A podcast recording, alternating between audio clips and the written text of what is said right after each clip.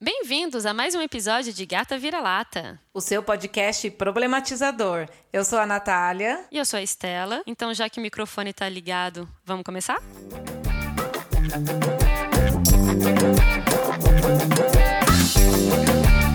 Bem-vindos,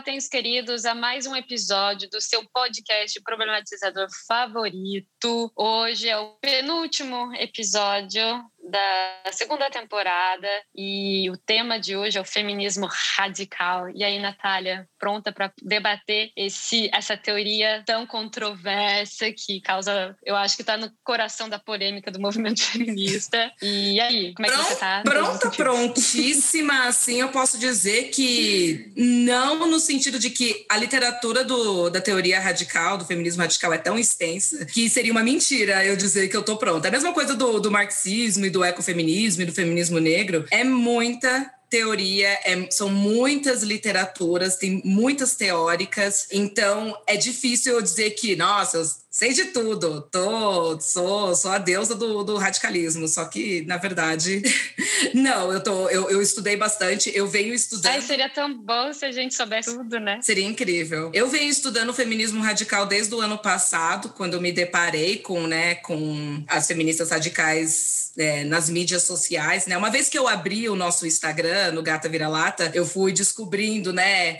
Vamos dizer, né? As tretas que tem dentro do feminismo, né? E foi pelas mídias sociais. Então foi assim que eu comecei a me familiarizar e ficar interessada, né? Porque eu queria entender por que que existe essa visão tão deturpada do feminismo radical, principalmente nas mídias sociais, né? Nas mídias sociais você vai ver lá feminista radical, ah, é extremista, mulher raivosa, intolerante, transfóbica, tal, mas eu queria entender da onde que tudo isso estava vindo. Então foi aí que eu comecei a estudar. E a, na verdade, eu comecei a dialogar com feministas radicais, que foi, que foi fundamental para eu entender o movimento um pouco mais a fundo. É, aliás, todo o nosso objetivo de criar esse podcast é justamente entender, né? Entender por que, que nós somos uh, oprimidas, como a gente sente, o jeito que a gente se sente. A gente está aqui para isso. E, infelizmente, a gente sabe que redes sociais, o que impera uh, não é a compreensão, de maneira geral. Né? A gente simplesmente quer achar em qual casinha colocar as pessoas e a gente joga para lá, pronto, acabou, é mais fácil, a gente não tem que deal with it. Mas a gente não está aqui para isso,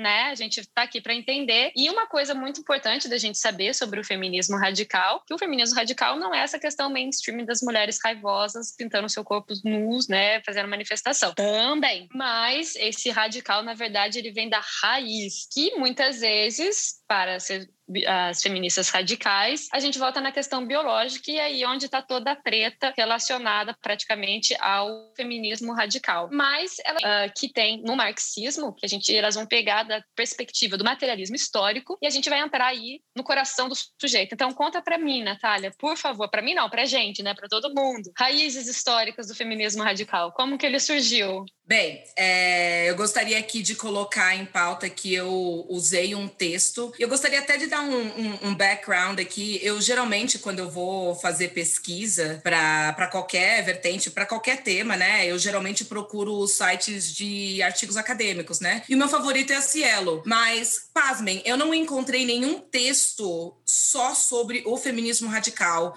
na Cielo. Eu encontrei várias críticas, né? Vários textos com críticas ao feminismo radical, mas não simplesmente só explicando como é que é a teoria. Então, nas pesquisas eu acabei achando um texto num outro site, é um artigo acadêmico, né? Ele se chama Feminismo Radical, Pensamento e Movimento. Ele foi escrito pela Elizabeth Rodrigues da Silva. Obrigada, Beth porque é, foi muito é um texto bem assim ele vai pontuar exatamente o, a história do feminismo radical. É, não dá para você ter certeza se Elizabeth é radical ou não mas dá para você entender que ela quis passar o pensamento e o movimento. Então vamos para essa história aí né? Gente o feminismo radical ele é recente. Ele não é algo antigo. E eu quero dizer a vertente tá? Então você tem que pensar em Estados Unidos lá pelas décadas de 60 e 70 é, você é, cria cria-se nessa nova organização, que é o feminismo radical. Vamos também lembrar que é, essa mesma época é considerada a segunda onda do feminismo. Lembra quando a gente falou da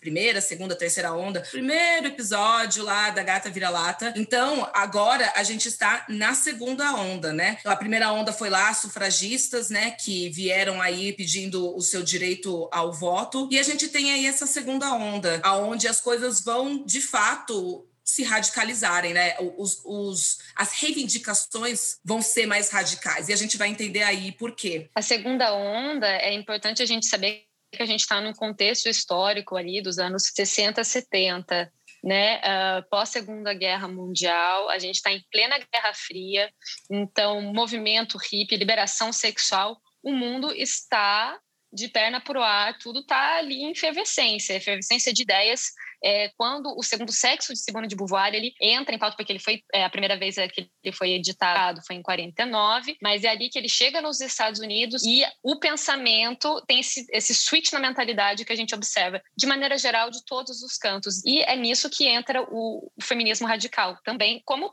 praticamente, né, tô querendo dizer os outros, é ali que Sim. nessa década de 60, 70 a efervescência de ideias. E é muito importante a gente ter essa visão histórica aí porque é, é você pensar que isso nunca tinha acontecido. Esse momento, ele é muito específico, assim. É, é uma coisa muito nova, né? Acho que as, as pessoas da época, né, que estavam tentando fazer uma reflexão e investigação acadêmica sobre a origem da desigualdade sexual, né? É, para essas mulheres, isso foi muito importante, né? Porque finalmente, né, tinha muito mais mulheres com acesso à educação e que elas podiam fazer, né, essa investigação e essa reflexão. E, né, as lutas radicais, elas são contra todas as formas de opressão feminina que, basicamente, estão situados no sistema patriarcal. Então, quais são as ênfases para elas especificamente? A família, e quando se diz a família, é a família biológica, é a sexualidade, a violência sexual e o direito sobre o seu corpo, né? Então, direitos reprodutivos, aborto. Imagina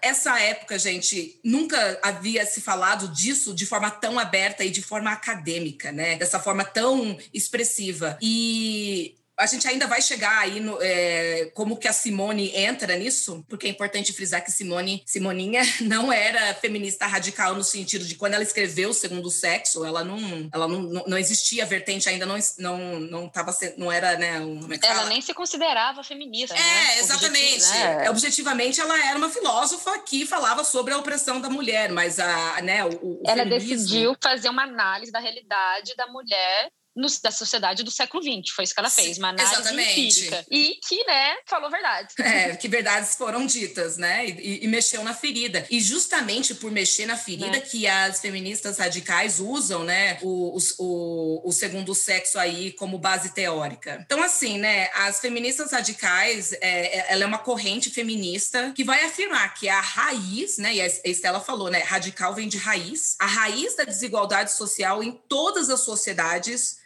até agora, né, até esse momento, né, vamos pensar anos 60, anos 70, elas foram todas é, existentes dentro de um patriarcado. Tá. Então aí surge a teoria do patriarcado. Não sei se exatamente a teoria do patriarcado surge com elas. Eu preciso verificar isso. A gente pode perguntar também para nossa entrevistada no próximo. no próximo. episódio. Mas basicamente, né, a teoria do, do, patriarcado é: os homens são os primeiros responsáveis pela opressão feminina, né? Então, a diferenciação sexual que, que existe era, é basicamente para manter um sistema de poder, onde o homem está no topo e a mulher está abaixo dele. E só pensando de forma universal agora, e eu sei que a gente entende que não existe uma mulher mulher universal, mas pensando de forma universal é homem no topo, mulher embaixo. Acabou. Mulher obedece, homem manda. Então, é muito importante pensar, né, que elas estavam lá criando um monte de teoria, né, o movimento estava acontecendo e eu acho que o mais interessante sobre as radicais é que elas estão sempre propondo soluções. Elas não estão só teorizando ali seus devaneios e papapá e discutindo. Não, elas propõem de fato algumas soluções. Então, vamos lá, vamos vamos vamos escutar aí um pouco dessas, dessas soluções, né? Elas é, afirmam que, enquanto feministas radicais, você deve rejeitar o Estado, Estado com E maiúsculo, e todas as instituições formais,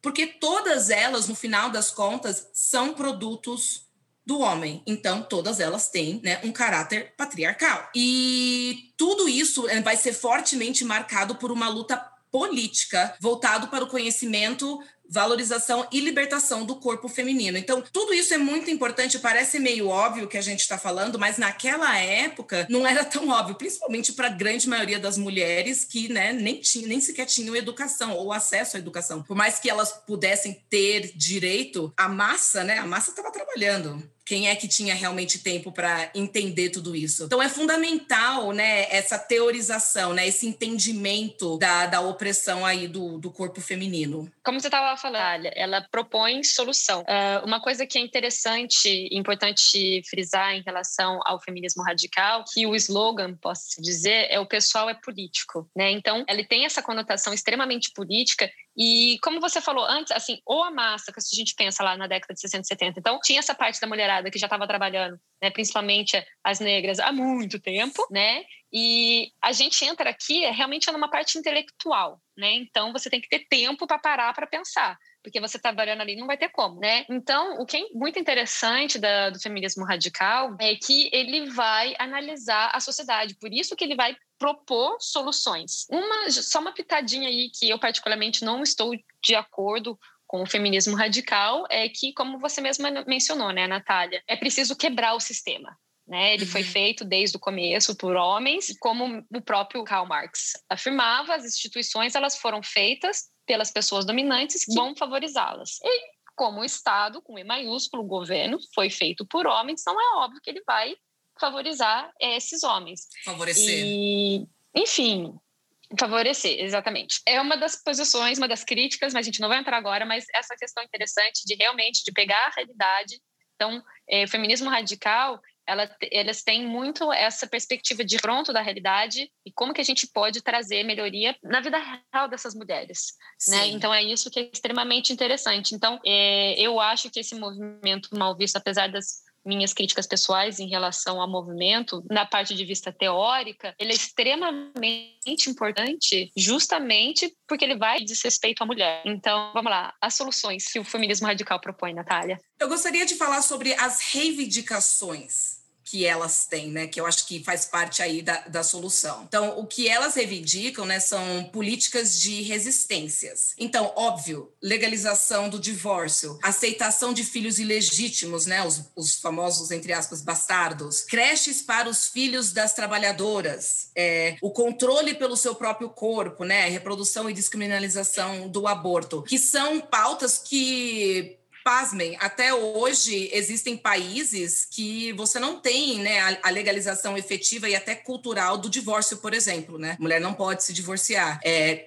não, não preciso falar que, né, numa boa parte do mundo aí, a mulher não pode é, abortar, né? Então, é, é, é, interessante que essas reivindicações começaram a ser feitas, né, de forma é, mais efetiva aí nos anos 70, anos 60 e 70, e, e, até hoje as reivindicações são válidas, principalmente, por exemplo, a questão das creches. E essa questão das creches, né, vem aí do, da realidade socialista, né, que tivemos na Rússia, de você ter essas creches para as mulheres poderem não só trabalhar, né, porque eu acho engraçado que as pessoas falam assim, é, é para você trabalhar, né, você tem creche para você trabalhar, mas a mulher é só isso, né, ela só pode trabalhar e voltar para casa e trabalhar no trabalho reprodutivo, ela não tem nenhum momento para ela, né, ela não tem nenhum momento de entretenimento, de descanso, de procrastinação. Não, é trabalho reprodutivo e trabalho produtivo apenas. Então, eu acho que a questão das creches também é uma reivindicação que até hoje é muito válida, porque aí a gente tem que pensar em creches 24 horas, creches que estão ali realmente à disposição dessas mães, porque, né, sejamos sinceros, né, quem faz o trabalho reprodutivo completo, além de gestar, são as mães, né,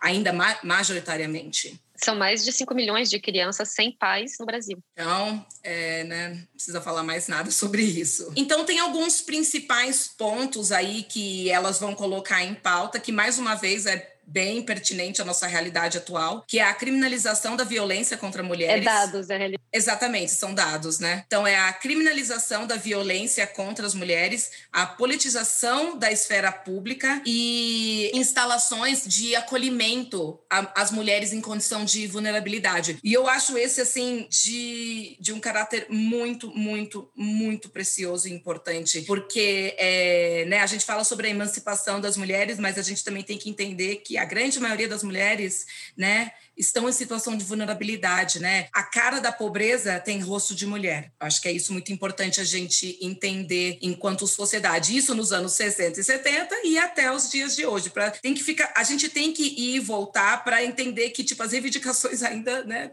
são pertinentes e reais, né? E elas têm algumas realizações aí, né? Que é infelizmente é... elas são mais atuais do que nunca. E infelizmente as coisas só pioram. Se a gente não precisa nem ficar nesse vai e volta, né? É, eu acho que também foi mais uma vez Simone de Beauvoir que a gente sempre tem que que disse que a gente sempre tem que ficar de olho nos direitos da, da mulher, porque uma vez que basta uma pequena crise, todos os nossos direitos que a gente lutou tanto para conseguir, eles são questionados. E a gente vê nessa pandemia quem mais sofreu foram mulheres e não da nossa cabeça porque a gente quer dados estatísticos. Então, isso é uma coisa que eu gosto muito de frisar para a gente sair da nossa realidade, porque é que a gente está falando, o que eu escuto muito, né, a questão da creche que você está falando, ah, porque a mulher quer tomar, quer ser mãe e quer trabalhar ao mesmo tempo, tem que escolher. Isso foi uma coisa que eu escutei há umas três semanas atrás de uma amiga minha, amiguinha, não é ou um ou outro, não tem que escolher, eu tenho que trabalhar e a creche não funciona. Então, tipo assim, né, vamos sejamos mais realistas realistas e menos românticos. Eu é. acho que essa é a grande questão, né? É, dos nossos direitos, os direitos já adquiridos, as pessoas costumam a pensar que não, já está adquirido, é nosso, tá tudo certo. E eu já tive essa conversa com amigos no qual eu falei, eu tenho medo desses direitos serem revogados ou de se criarem novas leis para justamente me impedir acesso aos meus direitos. E as pessoas sempre falam, imagina, não, as coisas não vão voltar para o jeito que era. Olha, gente, eu não duvido de nada. Eu temo, eu não estou falando que vai acontecer, mas eu temo por nós mulheres, porque foi muito árduo a luta para conseguir esses direitos, sabe? Tipo, pessoas morreram por esses direitos, mulheres morreram por esses direitos. E você acha que o patriarcado, que ainda é um sistema em vigor acontecendo, você acha que ele não está de olho, ele no sentido, tipo, o sistema em si, não está de olho no, no, é, em, em quantas as mulheres estão tentando reivindicar o espaço delas, e não é nem o poder deles, mas um espaço delas delas, no qual elas organizam é, né, a, a realidade social das pessoas. Então, é óbvio que eles têm medo da perda do poder deles. Então, eles vão fazer o que eles têm que fazer para se manter no poder. Então, fiquem atentos. É só isso que eu digo. Com certeza, a Handmaid's Tale não está muito longe. Exatamente, gente, o conto de Aya. É, é pesado assistir, mas vale a pena para você fazer várias reflexões eu, eu recomendo. Enfim, eu gostaria de falar também das realizações, das principais realizações das, das feministas radicais aí nesse movimento, né? Então, elas, elas, elas foram capazes de fazer organizações é, de grupos de autoconsciência e de autoconhecimento, né? Então, assim, os, aqueles atos públicos que a gente costuma ver na história, né? Que é o, o, os atos de queimar em público o sutiã, sabotagem de, de comissão tá? Que, é, que, for, que, era formado por sua maioria por homens. Então, essa sabotagem de comissão de peritos sobre o aborto, elas já tentaram sabotar isso. Então, tipo, elas são realmente mão na massa ativo. Então, é, a voz do feminismo pelas feministas radicais, elas entraram em todos os lugares. Vamos dizer que nesse momento foi como um vírus. Elas disseminaram a voz do feminismo. E eu acho que isso é muito importante, porque as sufragistas, elas conseguiram algumas coisas, lembrando, né, um movimento de mulheres burguesas que basicamente manipulavam, né, as trabalhadoras, né, mas as trabalhadoras também eram muito espertas e também foram atrás do seu. E elas meio que focaram nisso, né, no voto, tá? Tal, para elas adquirirem mais poder, né, enquanto mulher burguesa. As feministas radicais, elas estavam disseminando muito mais do que isso. Tipo, elas foram muito além disso, né? Elas queriam realmente, de fato, apontar a problemática do sistema como um todo. As sufragistas, elas não estavam falando sobre direito ao aborto, por exemplo, né? Eu acho que é importante a gente frisar isso não simplesmente apontar as diferenças do sistema, mas é, corrigir, colocar realmente a mão na massa e reverter a situação. Uhum. De alguma forma, tentar reverter a situação. Então, elas criaram, de fato, espaços próprios, né, de autoajuda e de estudos. E elas desenvolveram uma saúde ginecológica não patriarcal. É, gostaria de também entender um pouco mais sobre isso. No texto não explica muito. É, quero entender um pouco mais. É, e elas motivaram as mulheres a conhecerem o seu próprio corpo, né? Então eu queria saber como que isso se deu, né? Como que elas fizeram é, esses espaços. E uma coisa que eu acho muito importante sobre as feministas radicais, vocês podem falar o que vocês quiserem sobre as feministas radicais, mas uma coisa que você que você não pode falar é que elas não estudam. Assim como as marxistas, elas são muito focadas nos estudos. Clu pensa assim, clubes de leitura, muitos são de origem é, de feminismo radical. Elas estão sempre muito pensando nisso, no estudo, na emancipação da mulher, por meios de diálogos com mulheres, entendeu? Então, eu acho isso muito, muito importante dentro do movimento, e isso é desde os anos 60 aí até, o, até as feministas radicais é, da atualidade, né? Nada a declarar.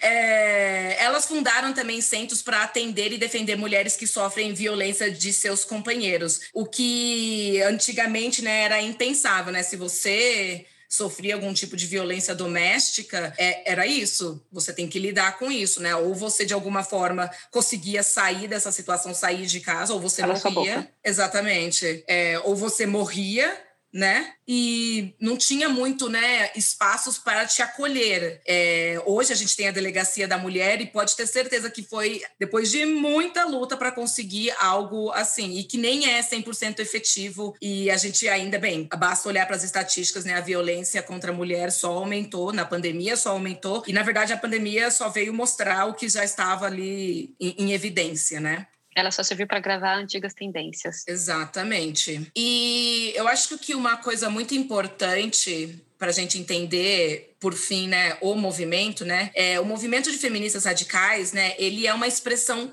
concreta das reflexões e produções teóricas das feministas sobre as relações pessoais, como a relação de poder, questionando a separação entre o público e o privado. Isso é muito importante sobre as feministas radicais. Elas vão criticar essa ideia do público e do privado, né? Porque antes era assim, ah, o privado é isso, você tá em casa, ninguém pode mexer com o privado. Mas a gente entende hoje que o, o, é, é muito importante que a gente esteja muito a par do que acontece no privado, justamente para a gente poder é, vivenciar o público, né?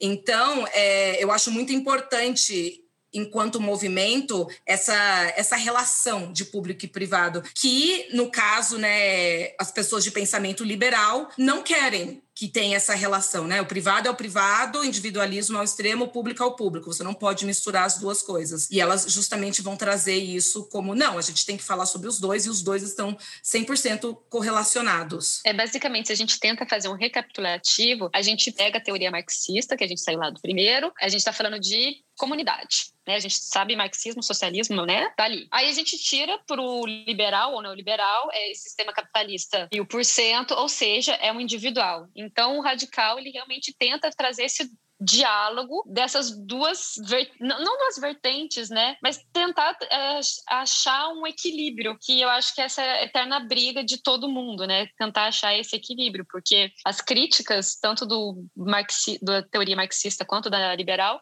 é essa dicotomia público-privado, como que a gente faz para trabalhar. É aí que entra o feminismo radical, que tenta trazer respostas, que tem uma visão, e a gente vai entrar mais neste assunto agora, que, né, bases biológicas, que é uh, onde praticamente dá hum, muita polêmica. Sim. Então, a Natália, mais uma vez, da revista uh, QG Feminista, uma breve introdução ao feminismo, sexo versus gênero. Sim, a parte... Com você a palavra, Nath. Olha, gente, a QG Feminista é uma revista de se bater palma. Ela e a Feminista, é, Feminismo com Classe são revistas de feministas radicais que trazem muitos textos. É, muitos textos, muita tradução de artigos e livros. Elas, assim, elas fazem um trabalho magnífico enquanto, né, para disseminar conhecimento, né? Então, é, eu super recomendo quem realmente quer estudar feminismo usar essa revista aí como referência aí, porque elas trazem também muita bibliografia bibliografia, é óbvio. Eu não usei o texto delas inteiro, porque parte do texto é semelhante ao texto que eu usei como base inicial para a parte histórica. Mas essa parte de sexo e gênero, eu achei muito importante a gente colocar em pauta, porque é justamente aonde a polêmica vai entrar eventualmente. Então, assim, né, é, é, muito importante que a gente entenda... Ele vai difer... entrar sim. Uhum, que a gente entenda a diferença entre sexo e gênero, né? Então, assim, vamos pensar que o sexo ele é algo material, né? Então você consegue visualizar o sexo, ele é palpável. Biologicamente falando, né, essa diferença entre sexo feminino, sexo masculino, fêmea e macho, humanos, é basicamente está relacionada à sua reprodução sexual, né? Os seus sistemas reprodutivos, né? Tem toda uma biologia aí por dentro que eu, Natália, não bióloga, jamais vou conseguir explicar perfeitamente, mas é fácil da gente compreender que a maior diferença entre o homem e a mulher é basicamente o seu sistema é, reprodutivo, né? Enquanto o homem ele produz o esperma, a mulher produz o óvulo e é a mulher que carrega, né, o, o feto é, na gestação de nove meses. Essa diferença biológica é fundamental. Agora, uma das grandes polêmicas que a gente e que muitas pessoas vão ter as suas opiniões sobre isso é basicamente se existe um cérebro feminino e um cérebro masculino. Os iluministas no século XVIII acreditavam que sim, né? Era um pensamento que para eles era muito óbvio e eles usavam esse pensamento justamente para justificar a inferioridade ali da mulher. Isso já são os, os iluministas, né? O que a gente considera, né? O, ó, os progressistas da época. Então, é, no texto da QG feminista que eu achei bem interessante, né? É, elas colocam que, né? Os cientistas da atualidade é, são cientistas da Universidade de Rockefeller em Nova York. Eles publicam publicaram um texto em 2013 com um um estudo intitulado Sex Beyond the Genitalia, The Human Brain Mosaic. Então, é sexo além da genitália, o cérebro humano mosaico do cérebro humano. Nossa, olha aqui, eu professora de inglês não conseguindo traduzir o negócio. Desculpa.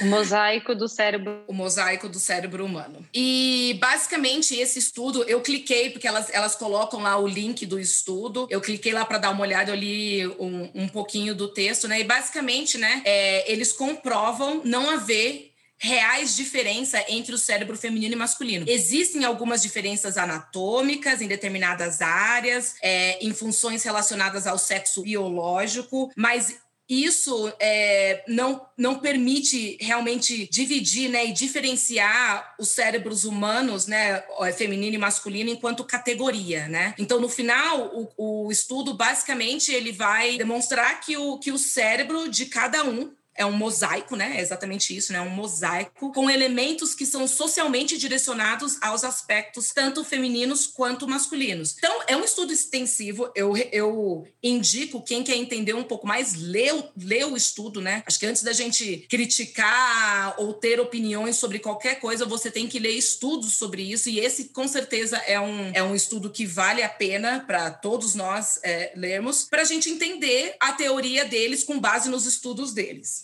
tá? Basicamente, então, quando a gente fala diferença entre sexo e gênero, sexo, a gente está falando de pênis e vulva bem escrachado. E realmente não só essa parte biológica não é segredo para ninguém que eu amo de paixão, não somente em relação ao cérebro. A gente sabe que biologicamente falando, homem e mulher é diferente. Então, basicamente no cérebro, ele anatomicamente ele é igual, mas ele funciona de maneira diferente. Mas basicamente a gente for querer comparar Android e iOS. É a mesma coisa, mas funciona de maneira diferente. É isso. E não só nessa questão do cérebro em si, mas na questão hormonal e na questão genética, eh, todos os estudos relacionados à biologia, nenhum deles permite dividir o ser humano em categoria. Nenhum deles estão de acordo, né? Então, a gente já sabe que a gente tem um problema de sexo, porque aquilo que a gente vê por fora não necessariamente é aquilo que a gente sente por dentro. Por dentro, a gente é regrados por hormônio e eu acredito que não muita gente faz muitos exames para saber qual é a sua taxa hormonal, para saber aonde que você está. É, aquela questão,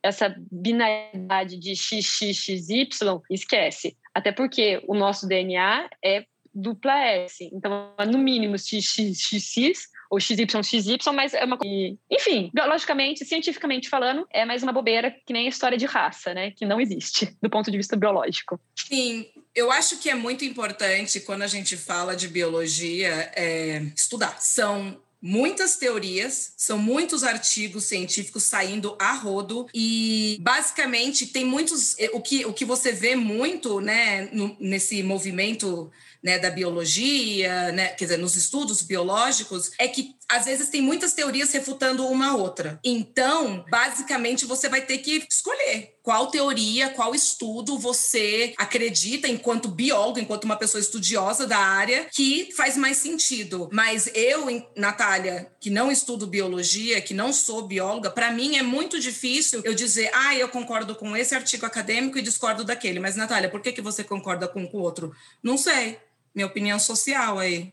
É essa, entendeu? É muito difícil a gente criar opiniões. É, não, eu só tô falando da minha opinião biológica. Sim, sim, sim. E exatamente por isso, e vai ter muitas feministas radicais que vão justamente criticar essa sua opinião sobre a biologia, com base nos seus estudos, entendeu? Então, é isso que a gente vai ver muito, esse bate-boca ah, de qual tô... teoria biológica está mais certa do que a outra. Né? Ah, não, eu não estou falando de nenhuma teoria biológica. É, eu estou falando, se você, precisa, se você quiser analisar o ser humano do ponto de vista genético, do ponto de vista hormonal, é, do ponto de vista de funcionamento. O, o, que eu quero dizer é que nenhuma artigo científico, como científico mesmo, a gente não tô, eu não estou falando de gênero, do ponto de vista biológico, eles são eles não são conclusivos. Então, uhum. você não uhum. pode tirar nenhuma conclusão uh, dessa definição de categoria, porque a situação é mais uh, complicada, Complexa. mais embaraçosa do que simplesmente uh, julgar pelo do que julgar pelo fator externo. Eu estou falando do ponto de vista interno. Você interno, tira, né, o, o, sexo, vamos analisar o que está ali no o sangue. O que está ali dentro, entendeu? né? Entendeu? É isso que eu estou querendo dizer. Ou a fazer a análise de um esqueleto. Então, é desse ponto de vista de biologia que eu estou querendo dizer, entendeu? Sim. É... Nesse, nesse ramo, eu já fiz vários estudos e todos eles são chegam à conclusão que realmente homem e mulher tem as suas é, eles têm as suas diferenças, mas nenhum permite, como né, você mencionou no, na, na, no artigo que foi proposto pela revista QG Feminista, não permite dividir os humanos em duas categorias, homem Sim. e mulher. O cérebro, né, no caso. No, no do caso ponto de cérebro, vista né? biológico. Né? Sim. Cérebro também, mas mesmo no questão biológica por fora, é, porque quando o sistema a gente nasce, o, o, que a gente vê por fora é uma combinação de dois sistemas, que é o sistema do cromossomo hormonal, que vão designar qual é o sistema que vai aparecer para fora, mas aquilo que você vê no externo não necessariamente reflete aquilo que você tem no interno. É complicado a gente entrar na questão biológica mesmo do ser humano, até porque a gente mesmo ainda falta muito artigo científico uhum. nesse quesito.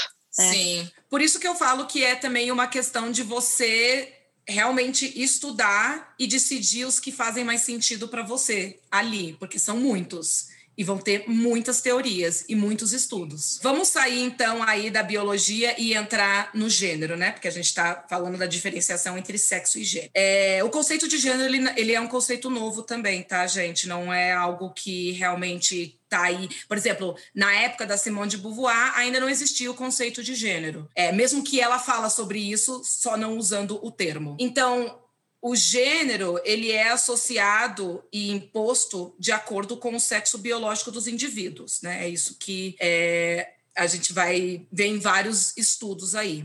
Então, a pergunta que elas fazem é: seria o gênero uma identidade uma escolha. E aí ela já, ela já, né, quem escreveu o texto, ela já fala, é, não, não para mulheres pelo menos, porque o gênero feminino, ele, como é dito na, na no, no, artigo, ele é uma ferramenta de opressão. É a performance do gênero feminino é ele que vai nos limitar de fato, né? É ele que vai nos desumanizar, nos violentar e também vai ser o que vai nos impedir de ter acessos aos direitos básicos existentes, né? Então elas colocam o gênero como uma ferramenta de opressão, que é, né, basicamente, né, é aquelas diferenças, né, hierárquicas entre os papéis de gêneros que a gente vê na, na sociedade, né? Ele é é, imposto aí, né, pelo patriarcado, e é isso que vai impedir, por exemplo, a mulher de ter acesso a estudos, né? Que é o que aconteceu por muito tempo,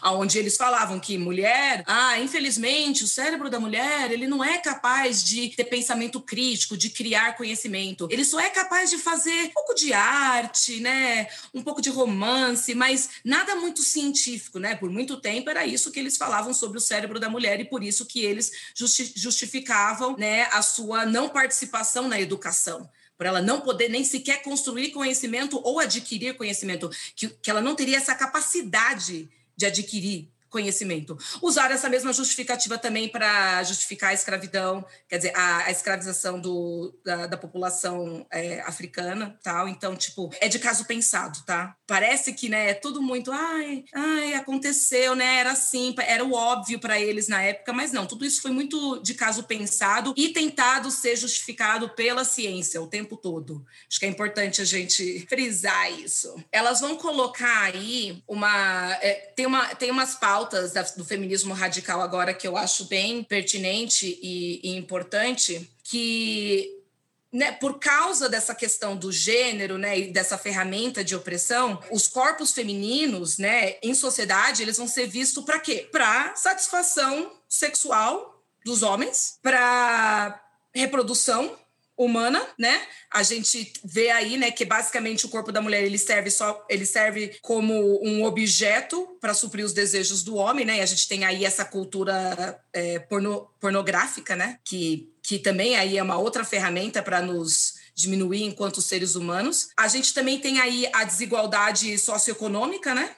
Que é óbvio, né? Como eu falei, né? A cara da pobreza é de uma mulher e infelizmente negra né, indígena, e, né, então é aí que a gente entra a parte racial também. E, basicamente, outro ponto muito importante que elas colocam é a maternidade e a heterossexualidade compulsória. E isso são pontos que eu quero muito discutir com a nossa convidada para a segunda parte, porque são pontos é, que vale a gente focar depois um pouco mais. A, acredito que todo mundo aqui já vai ter uma ideia, mais ou menos, do que seria né, essa maternidade e heterossexualidade, mas ela pode ser muito mais complexa né? E a gente tem alguns nomes importantes para as feministas radicais enquanto movimento. Simone, Simoninha, Simone de Beauvoir, né? Com o seu texto O Segundo Sexo. É, nós temos aí a Sulamith Firestone, com o seu livro A Dialética do Sexo, de 1970. E tem a Kate Millett, Política Sexual, de 1971. Lembrando, né, que O Segundo Sexo foi feito em 1949. Então, como eu mencionei, não tem como a gente falar que Simone era uma feminista radical, porque isso ainda não tinha, é, não, não era ainda um termo usado, né? Não,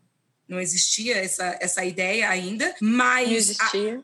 A, é. A Kate e a Sulamith, sim, elas são referências de feministas radicais mesmo. Elas se consideravam feministas radicais. A, a Firestone, ela é canadense e a Millet é, é, americana. Então, é muito importante isso, de entender que o texto da Simone, ele é usado como base porque ela fez um, um estudo incrível, muito importante. E a Kate e a Sulamith vão, dar, vão usar um pouco da Simone de Beauvoir e outros, outros textos para formular aí as suas teorias, seus estudos e pesquisas. Né? A diferença aqui, quando a gente está falando, a gente falou né, do sexo e agora do gênero, a questão do gênero, ela nasce quando você começa a atribuir características a um determinado sexo. Não necessariamente que aquela característica pertence àquele sexo ou não, mas a visão do que é ser mulher, né, do que é ser homem. Até nos anos 50, eu vi uma edição de uma revista, não lembro qual era o nome agora, mas a gente pode ir na internet, colocar no Google, a gente acha facinho, né? O,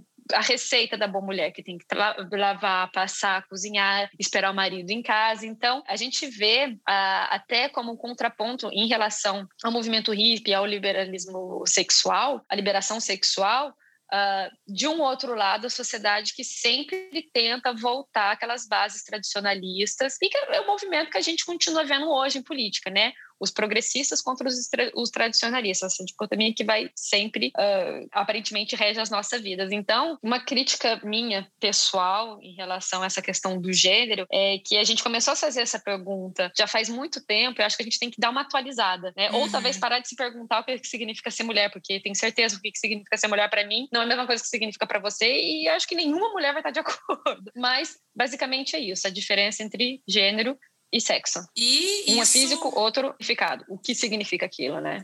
E na verdade, né, no final das contas, né, uma coisa que é, é, você vai entender enquanto você estuda, né, o que as feministas radicais estão querendo dizer com tudo isso, é que basicamente elas acreditam que deve haver uma abolição do gênero, para justamente não ter essa diferenciação entre homens e mulheres. O que você veste não vai te caracterizar enquanto mulher e o que você consome não vai te caracterizar enquanto homem, entendeu? E que vai estar em contraponto com a teoria queer da Judith Butler, né, que vai falar sobre um espectro de gêneros, né? E tipo, um arco-íris que tem vários tipos de gênero e que eventualmente, né, não vai ter mais necessidade de ca categorizar, porque eh, vão existir tantos que, que, que aí você vai atingir essa abolição do gênero. E essa é basicamente a briga que elas têm ali. Uma quer que faça todos os gêneros, tenha 25 mil gêneros, e o outro fala: não, esquece gênero, acaba com essa porra, porque isso daí é uma ferramenta de opressão do próprio patriarcado. Não tem nenhum. Esquece entendeu? É uma crítica. É, e são duas teorias que vão entrar em conflito o tempo todo. E basicamente, uma das coisas que eu aceitei é que ou vo, é, você tem que escolher qual teoria você está de acordo. Todas elas vão ficar se refutando, vão ficar fazendo esse bate-bola. Bate e cabe você a escolher qual que você apoia. É isso, porque são muitas teorias, né? Eu só falei dessa daí da teoria queer, mas são muitas teorias que existem aí, né, sobre a questão do gênero e sexo. Ah, será? Eu acho que a gente não precisa necessariamente ter que escolher uma para apoiar. A gente eu sou do time de eu vou pegar o que tem de interessante de boa em cada uma. Então eu sou multiteoria. eu vou pegar é. o que é. tem de boa em cada uma e quem sabe vamos criar sua própria, quem Porque sabe criar a sua própria, discutindo, né? Discutindo e a gente continua discutindo, né? Porque a gente fica aqui discutindo, discutindo, discutindo, discutindo e desde os anos 60 a gente está discutindo, discutindo, discutindo, discutindo. Então, pois é. chegar a uma conclusão, a gente pega o que tem de bom em cada uma e fala para frente. Pois é, essa é, é, algo a se pensar, né? É algo a refletir, né? Será que você tem que escolher uma teoria? É, vou ser chamada de em cima do muro porque eu não escolho uma? Talvez seja, mas é isso, né? Eu tô, eu ainda, a gente ainda vai entrar na parte mais polêmica, mas é um, uhum. é um assunto muito pessoal para mim particularmente. Mas eu vou explicar um pouco mais sobre isso mais para frente. É, é, mas eu acho assim a questão de ser chamada de estar em cima do muro é a visão do outro. Para mim, eu não tô em cima do muro. Eu tô de um lado para uns temas, eu tô de um lado lado, para outros temas eu estou de, de outro entendeu? Não, não tô uhum. em cima. Agora, se é essa opinião do outro, é problema do outro, né? Eu sei onde eu me posiciono. Enfim, Sim. a gente vai entrar mais a fundo nesse jeito. É posição, posicionamentos pessoais. Sim. É, bem, como eu falei ali um pouco uh, antes da Estela entrar na, na crítica dela aí na questão do gênero, é, gente, são muitos nomes dentro do feminismo radical, tá? A lista é infinita e, na verdade, né, as feministas radicais, elas pegam um pouco de, de teóricas de outras linhas, né, de teóricos de outras linhas linhas, né, como o marxismo, o próprio Marx e Engels, né, com a, materialismo dialético. Mas é, os nomes principais ali que eu, que eu, que eu citei é, é de acordo com um texto que eu li, que ela colocou esses dois textos. E eu acho que é legal prestar atenção que os títulos dos livros dessas teóricas, é, todos eles falam da palavra sexo, né? A dialética do sexo, a política sexual, segundo o sexo. Isso é muito importante a gente frisar, porque é, essa é, esse é o foco né, das feministas radicais. Então vamos falar um pouco aí da Simone. A gente já falou muitas vezes de Simoninha, é, no, a orelha dela no no túmulo deve arder tanto, porque tanta gente menciona ela em tudo quanto é lugar. Todas as feministas fazem as suas interpretações dos seus textos, né?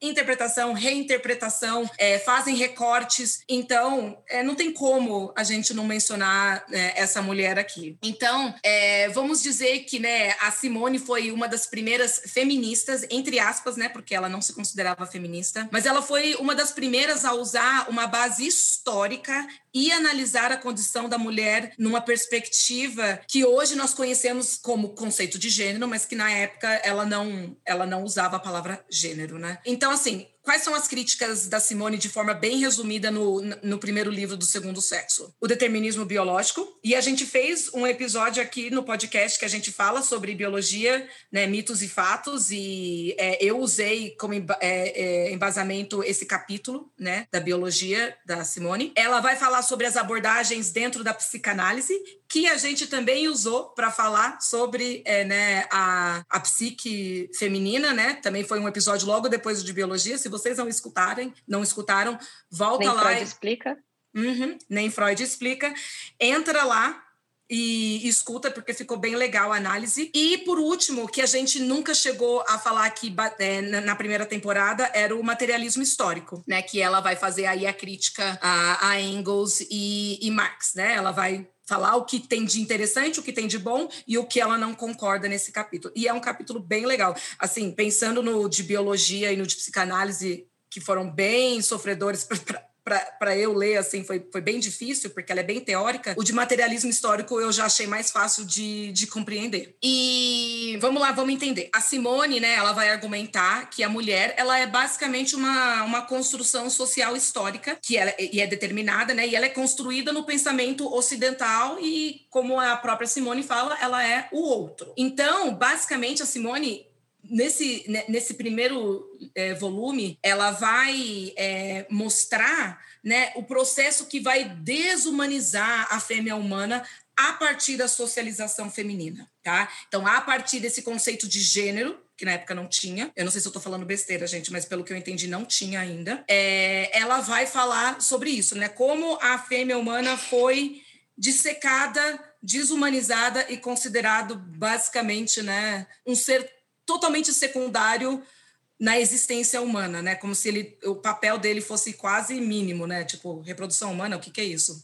Incubadora. É, só isso, só isso que a gente faz, reproduz os humanos. Então, assim, de acordo com a Simone, é, a reprodução e a imposição de estereótipos do gênero feminino, eles limitam a mulher às suas conquistas, né, de direitos políticos, sociais, humanos, né, a gente já viu isso, e sendo eles, né, esses gêneros, entre aspas, os responsáveis pela essa hierarquia sexual que existe entre os sexos, né. Então, é, ela, ela vai falar em cada um desses capítulos que, basicamente, a biologia, a psicanálise, o materialismo histórico, eles não são suficientes para determinar o que é ser mulher.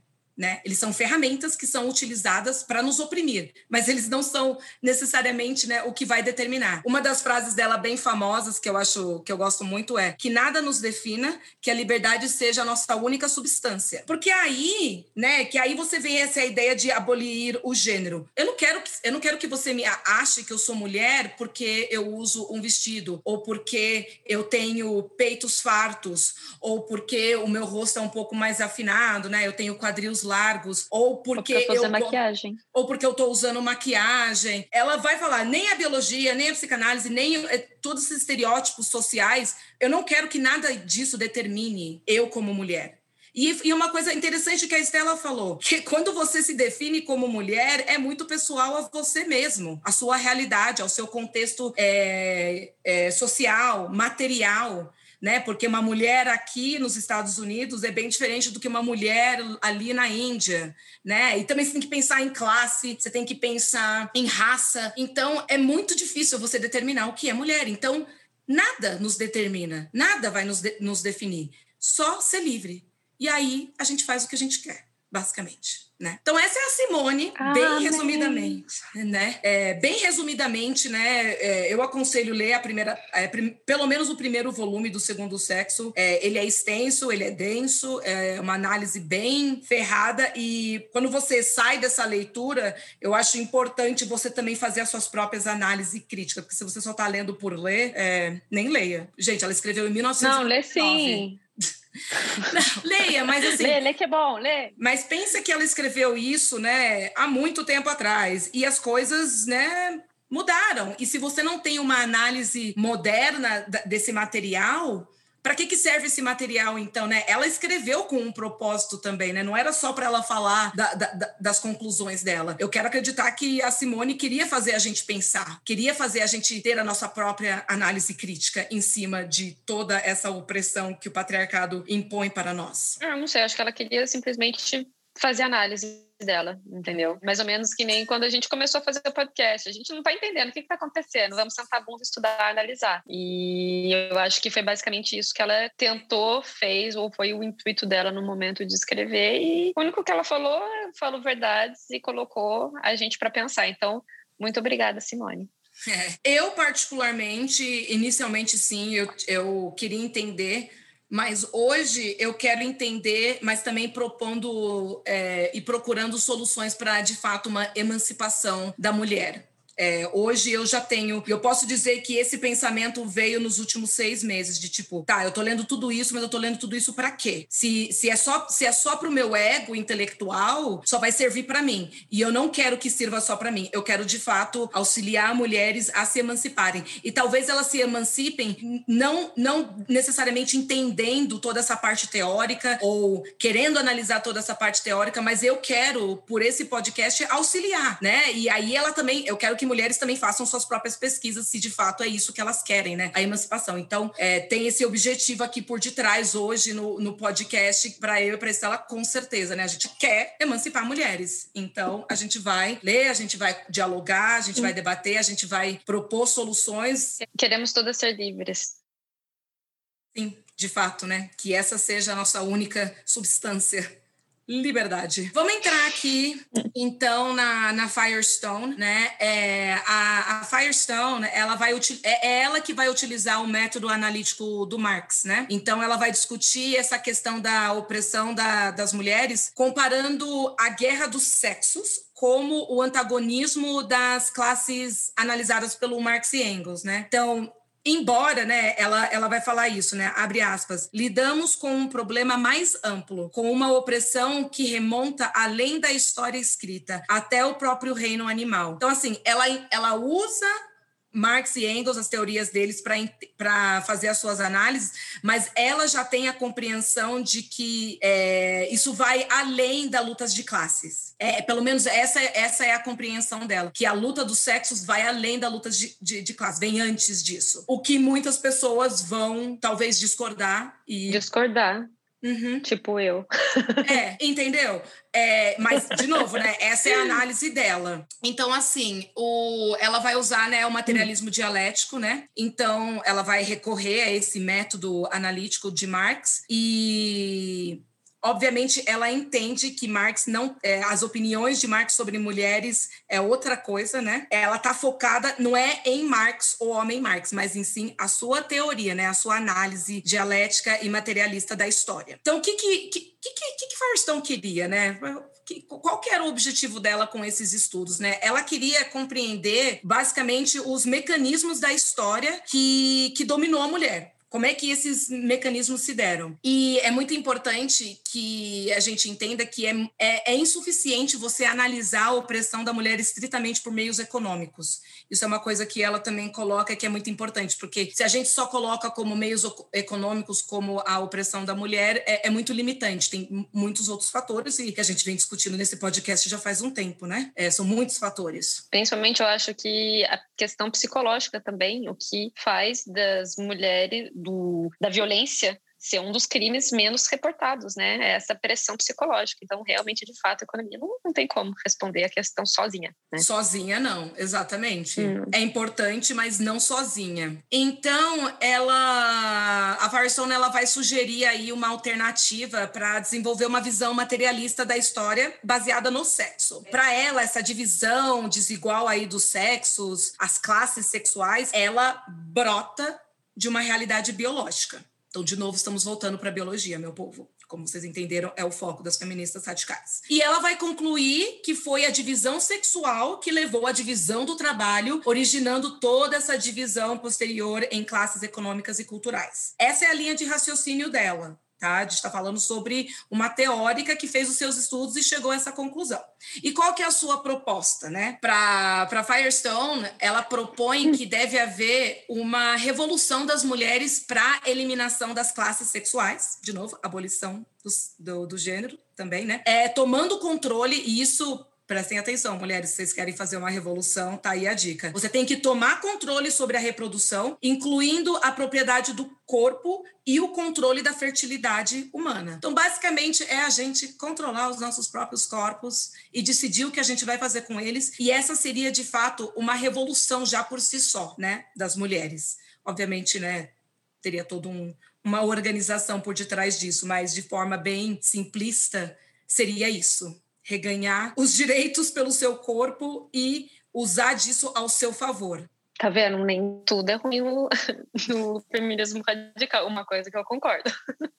Olha só, a gente vai passar o episódio inteiro entre o que nós concordamos e o que nós discordamos. Eu, por, é, por hora, quero só realmente colocar aí os pontos. O que eu concordo, o que eu discordo, eu quero deixar para o próximo episódio, para falar a verdade. Ok, então vamos para a última e teórica. Vai e vai dar o que falar. A última teórica aí, né, a Kate Millett, para ela, né, o patriarcado, ele é uma, uma instituição que operacionaliza a divisão sexista, fornecendo os princípios e valores que organizam a sociedade com base em diferenças hierarquizadas. Né? Então, o que, que, que, que isso, né? Que, que isso quer dizer? Ela afirma que o patriarcado ela é uma ideologia dominante. Tá? E, mais importante, o patriarcado ele não admite rivais, tá? Então, é importante a gente pensar que é possível que nenhum outro sistema tenha sido tão perverso e exercido um controle tão completo sobre os seus súditos. O patriarcado é um sistema assim que, né, se você está aí comparando sistemas, né, que deram certo, você iria bater palma no patriarcado, você ia falar, puta que pariu, hein?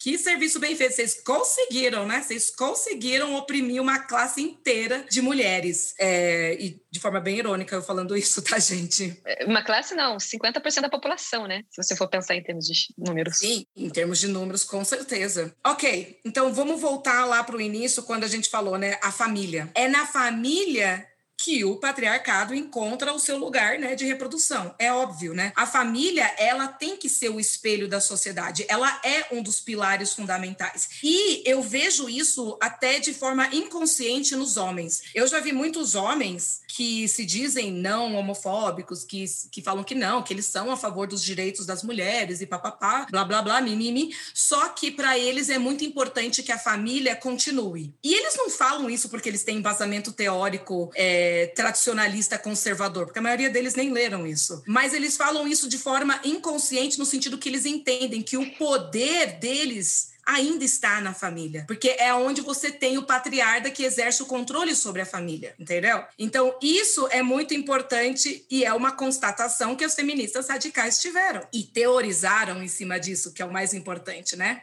Então, a Millet, ela afirma que, né, é, a teoria do patriarcado, né, o sexo é uma categoria impregnada de política no, no, no, livro dela. Eu comecei a ler o livro dela, ele é bem acadêmico, então eu não, eu não dei continuidade ainda, mas eu, eu quero. Mas essa, essa é, é, é importante a gente entender que sexo e política estão totalmente correlacionados na sociedade que a gente vive, né? Nesse, nesse momento, nesse exato momento e na época que ela, né, escreveu isso. Então, ela fala, né? O sexo é uma categoria impregnada de política e que ele não está presente apenas na esfera íntima, né, no privado, mas também em altas esferas dos mais elevados de poder. Uma vez, né, que todas as instituições mais poderosas, então vamos lá, o exército, várias, é, quase todas as indústrias indústrias que existem hoje, a tecnologia, universidade, ciência e política, finanças, tudo, tudo isso está na mão de quem? Dos homens, nas mãos masculinas. Né? Então ela conclui que essa, é, essa questão ela está intrincada né, numa luta pelo poder político entre os sexos e não no questão de valor natural dos fatos, né? Ela fala assim, é a luta dos sexos mesmo, né? A gente está aí pela, o poder político, né? Que na verdade, né, a gente entende que pela política a gente controla, né, esse universo aqui que a gente existe, né? Porque não adianta você ter, por exemplo, ciência falando que cloriquina é uma bosta, e aí você tem um político que manda no país, que diz que faz lei e fala assim: "Não, eu quero que você use a cloriquina porque, porque sim, porque eu tenho um outro médico aqui que apoia o que eu falo. Entendeu como a política ela acaba sendo mais poderosa do que até a própria ciência? Essa é, acho que, uma questão que é muito importante para todas nós entendermos. Política, ela está em tudo quanto é lugar e mesmo que você ache que não tem nada a ver com política, no final das contas tem. Por exemplo, se eu quiser, sei lá, sair pelada na rua, porque eu fiquei louca e quero fazer isso. Você pode? Não, você não pode. Tem... A partir do momento onde a gente fez, tomou a decisão de ver em sociedade, né? É, porque a gente podia continuar sendo nômade se a gente quisesse.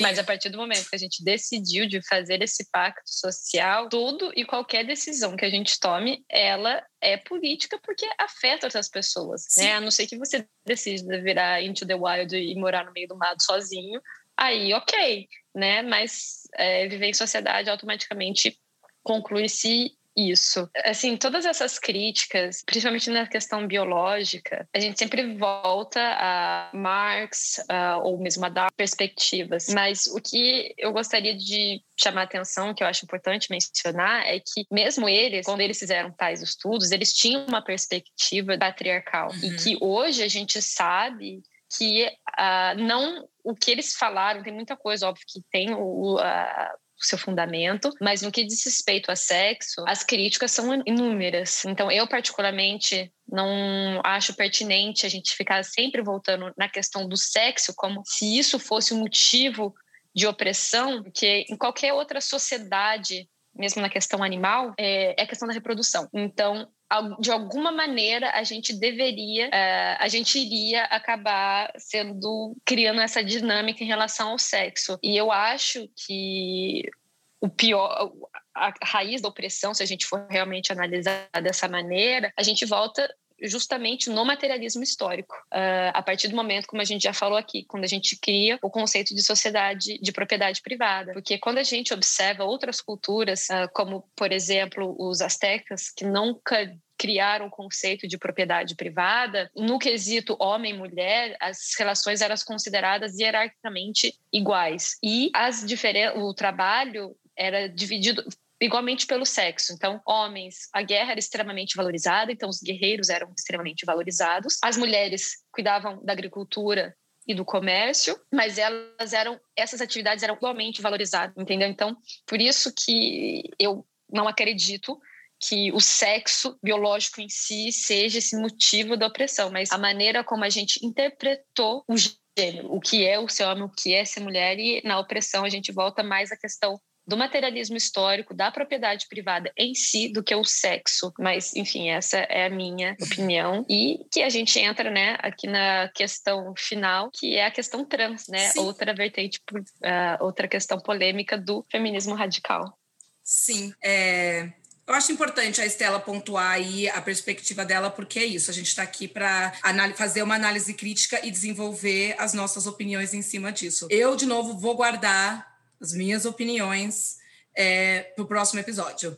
Eu só queria, antes de entrar na questão trans, eu queria fazer um gancho aqui final sobre as feministas radicais. Foram as feministas radicais que identificaram que né, as esferas da vida privada são o maior centro de dominação patriarcal. E elas basicamente até esse ponto, elas lutam pelo fim da família biológica e a favor, por exemplo, de uma bissexualidade, onde a diferença genital entre os sexos não seria mais importante, né? De novo, voltamos à abolição do gênero. Né? Quem falou isso foi a Eliette Safiotti, é, uma feminista brasileira.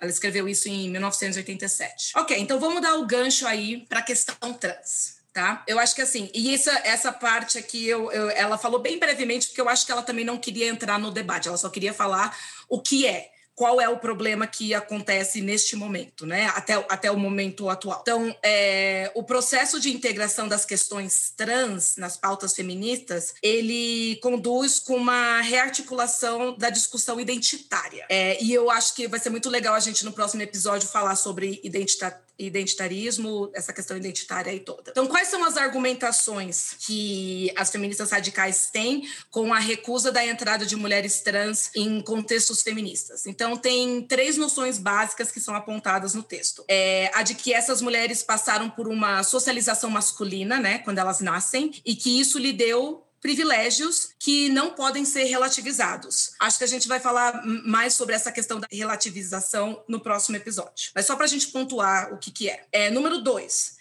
É a de que tais mulheres elas não teriam experiências femininas essenciais, tais como a menstruação e a maternidade.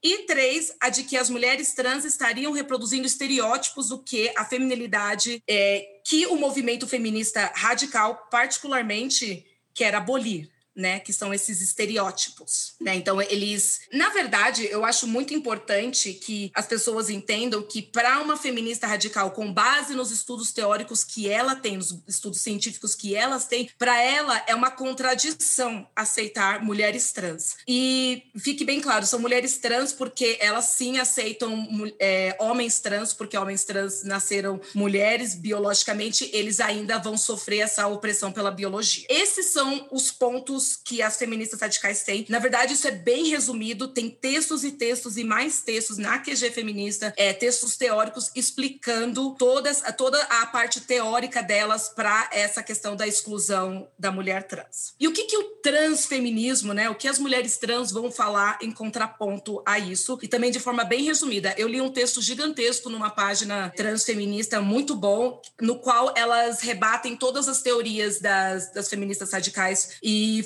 é, foram ótimos contrapontos, né? Porque eu decidi que eu queria ler os dois lados, então eu fui atrás. Mas basicamente o contraponto das, das mulheres trans é que é, ela representa a ideia de que mulheres transexuais elas também sofrem com o machismo. E por isso a sua luta política também é feminista. Bem resumidamente, é isso que elas colocam em pauta. São pontos diferentes, são perspectivas diferentes. É, Muitas vão falar que não pode se negar a ciência, não pode se negar a biologia, e vai ficar nesse bate-boca no qual a gente vê nas mídias sociais essa briga eterna entre né, as feministas radicais trans excludentes, né, que são é, né, o que elas são chamadas é de TERF, que é um termo pejorativo, inicialmente visto como pejorativo, mas agora muitas feministas radicais que que são trans excludentes, elas usam como bandeira. Elas falam sou turf mesmo. Enfim, esse debate está na internet para quem quiser ler, é, acompanhar, fiquem à vontade. Tem muita, muita discussão, é, muita agressividade de ambos os lados. Eu quero frisar porque eu fiquei lá como um, uma espiãzinha olhando todos os debates, escutando mulheres feministas radicais, escutando mulheres trans, transfeministas, né, que realmente estudam o feminismo. É, acusarem umas às outras né, de, de, de violência verbal. É, violência física, eu nunca vi é, falando que né, feministas radicais foram lá e bateram em mulheres trans. Já vi acusações né, de mulheres trans falarem que foram agressivas e falaram algumas coisas bem pesadas para mulheres feministas, mas eu também não tenho nenhum texto aqui, nenhum nada, tipo nenhum artigo que disse, olha, teve essa briga no qual elas bateram de frente e se quebraram, tá? Então, eu acho que isso é até, também um assunto pro... porque, até porque a briga delas também né, não vai contribuir nada para o nosso debate, para o nosso podcast aqui, que a gente tenta entender, avançar, explicar as coisas, como a gente entendeu também. Uhum. Ter um diálogo, é, o nosso objetivo é dialogar e não ligar. E eu acho que tem muitas delas que estão tentando o diálogo. Eu, pelo menos eu consigo visualizar que muitas delas estão simplesmente não falando sobre esse assunto, né? Tentando falar assim, meu, vamos, vamos falar sobre o que realmente importa aqui, né? O que, que está nos oprimindo, como que a gente vai se emancipar, esquece essa briga. E tem muitas delas que são focadas justamente nessa briga. Eu, eu sinceramente, eu acompanhei tudo o que eu, o que eu pude e, de novo, eu quero guardar as minhas opiniões para o próximo episódio. E por que, que eu tô falando de guardar para o próximo episódio? Porque eu acho que no próximo episódio a gente vai trazer uma convidada que muitos dos nossos ouvintes já conhecem, não vou falar nomes, só para para deixar ali um, um suspense, mas suspense. eu acho é, eu acho que vai ser legal ter esse debate com ela, porque essa feminista radical, em especial, foi a que eu mais consegui ter um diálogo sobre tudo, né, nesse, nesse ambiente de questões feministas, né, nesse, nesse movimento feminista e um diálogo saudável, um diálogo não agressivo, um diálogo onde ela com certeza se impõe, ela com certeza tem as suas opiniões com embasamentos teóricos, mas eu nunca senti uma agressividade por parte dela é, em relação às mulheres trans. No, o que eu não posso dizer de outras feministas que eu acompanhei nas mídias sociais, no, na, nas quais eu realmente vi memes, é, a pessoa construir memes transfóbicos e realmente ser transfóbica na cara dura. Então, tipo, isso aí eu concordo com a Estela. O que que isso está ajudando com o nosso movimento? Você ficar jogando transfobia aí a roda e torto, o que que isso realmente vai contribuir para o debate? A parte teórica eu tô de acordo. Eu acho muito importante. Mas e aí? A gente vai ficar se atacando e, e, e aí, como é que a gente vai emancipar a mulher? Essa é uma questão que eu vou deixar para a gente discutir no próximo episódio. Mal vejo a hora a gente poder sentar com, e conversar com a nossa convidada querida, que Enquanto isso, a gente, né, vai ficando por aqui, querendo escutar a opinião de vocês, vira-latenhos, nesse tema tão, tão controverso. Então, a gente vai ficando por aqui. E enquanto isso, a gente se vê pelo Instagram, gata.viralata. E até a próxima. Beijo, Nath. Gente, muito obrigada. É, adorei poder fazer esse estudo e dividir aqui com vocês e fazer algumas análises críticas. E aguardem, porque eu acho que o próximo episódio vai ser perfeito e complementar. E lembrando, vai ser o último episódio da temporada, infelizmente. A gente vai dar um break aí, mas tá tudo certo, gente. É, vocês vão continuar nos vendo nas mídias sociais e a gente vai continuar dialogando, fazendo live, que seja. Mas, enfim, até a próxima, gente.